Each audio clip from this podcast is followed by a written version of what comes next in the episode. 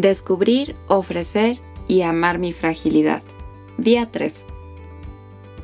Hola y bienvenido, bienvenida nuevamente al reto del día de hoy de descubrir, ofrecer y amar mi fragilidad. Estamos en el día 3 de Cuaresma. Mi nombre es Daniela Valverde y nuevamente estoy aquí con muchísimo gusto de acompañar este proceso a través de este desafío que te has hecho. Recordando un poco del día de ayer, hablábamos acerca de la importancia de descubrir, más allá de solo ver, sino realmente tener la capacidad de inmiscuirnos y reconocer lo que estamos viendo, al punto de convertirnos en una especie de investigadores de lo que estamos queriendo descubrir, no nada más ver, repito. Y asimismo, estar preparados para la decepción, para poder para saber que vamos a fallar más de una vez y hacernos cargo de esto. Eh, la invitación del reto de ayer era precisamente a vernos en esas, en esas cortinas que tapamos, o sea, es decir, en estas decepciones, eh, y tratar de verlas con una mirada de un niño pequeño. Ojalá de tu niño pequeño o de tu niña pequeña, que no tiene mayor juicio sino al contrario, observan con apertura y con mucha capacidad de asombro. Y es mirarnos así, mirar nuestras fallas, nuestros fracasos, nuestras decepciones, con esa mirada de inocencia.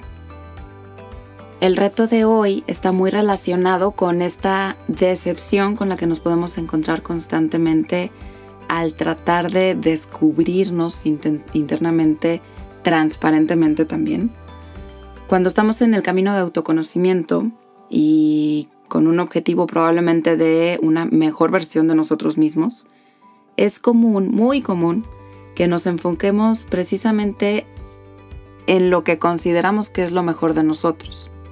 Es decir, si estamos queriendo mejorar nuestra versión, pues es probable que vayamos detrás de lo que creemos que somos mejores cualidades, eh, lo que los demás nos reconocen constantemente, lo que consideramos que somos buenos, en donde hemos tenido muy buenas calificaciones, todo eso que presumimos y que ponemos a la luz de todos los reflectores y de lo que estamos orgullosos también. La cosa es que para el verdadero autoconocimiento y la verdadera mejor versión de nosotros mismos, no podemos dejar fuera del enfoque nuestras sombras. Y la sombra me refiero a como Peter Pan, para los que lo conocen, que su sombra lo seguía para todos lados. Eh, pues sí, mientras más luz tengamos, es más fácil que se vea más nuestra sombra también.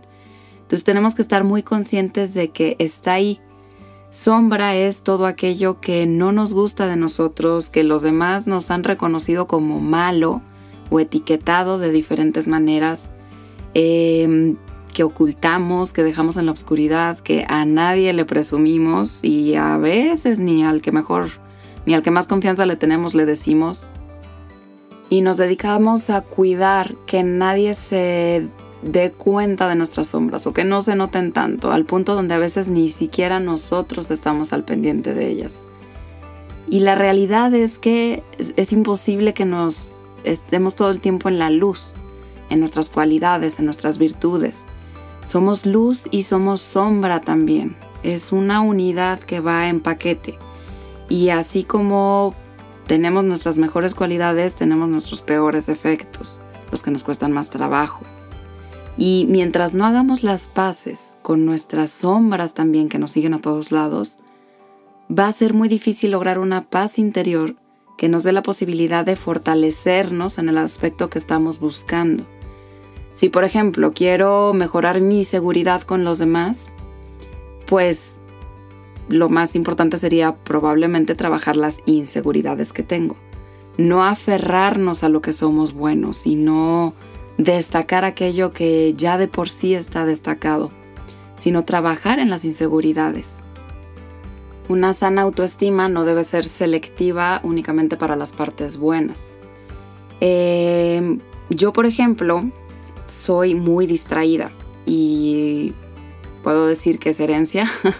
Mi lado materno familiar este, se distingue por ser distraído y aunque ha sido anécdotas para muchas risas y sentido del humor al respecto, puedo decirles que me he encontrado al borde de la desesperación, llorando, desahuciada, desesperada, angustiada, porque no puedo concentrarme en un camino, ¿no? Porque estoy perdida. Y, y, bueno, pues hay niveles de distracción, ¿verdad? O sea, yo sí he llegado a dejar el teléfono en el refrigerador. Eh, constantemente me he encontrado en carretera cuando quiero llegar a otro lado completamente lejos de ahí. Pero el punto no nada más es señalar algo como malo o negro, sino al vernos en este entero es que podemos encontrar en nuestras fragilidades también ventajas. Es decir, yo soy muy distraída y por lo tanto soy también muy organizada. Por lo tanto, eh, me cuelgo las llaves al cuello como si yo llevara un gafet. Y me he hecho de muchas mañas, por así decirlo, al respecto que me han ayudado a mejorar en muchas cosas y sobre todo a estos. Aquí funciona como en Alcohólicos Anónimos. El primer paso es aceptar nuestros defectos. Hola, buenas tardes, buenas noches, soy Dani y soy distraída. Hoy te invito a que le agradezcas a tu sombra, a tu dificultad, a tu comillas debilidad, le agradezcas por ser parte de ti. Agradecele de la manera que Dios te a entender. Es decir, gracias, eh, enojo, porque me has hecho más paciente o porque gracias a ti eh, sé controlarme más, este, o gracias porque me has enseñado que tengo mucho que mejorar todavía. El agradecimiento tiene que ser sincero, si no, realmente no es válido. Entonces el reto de hoy es agradecele a tu sombra. Que tengas excelente día.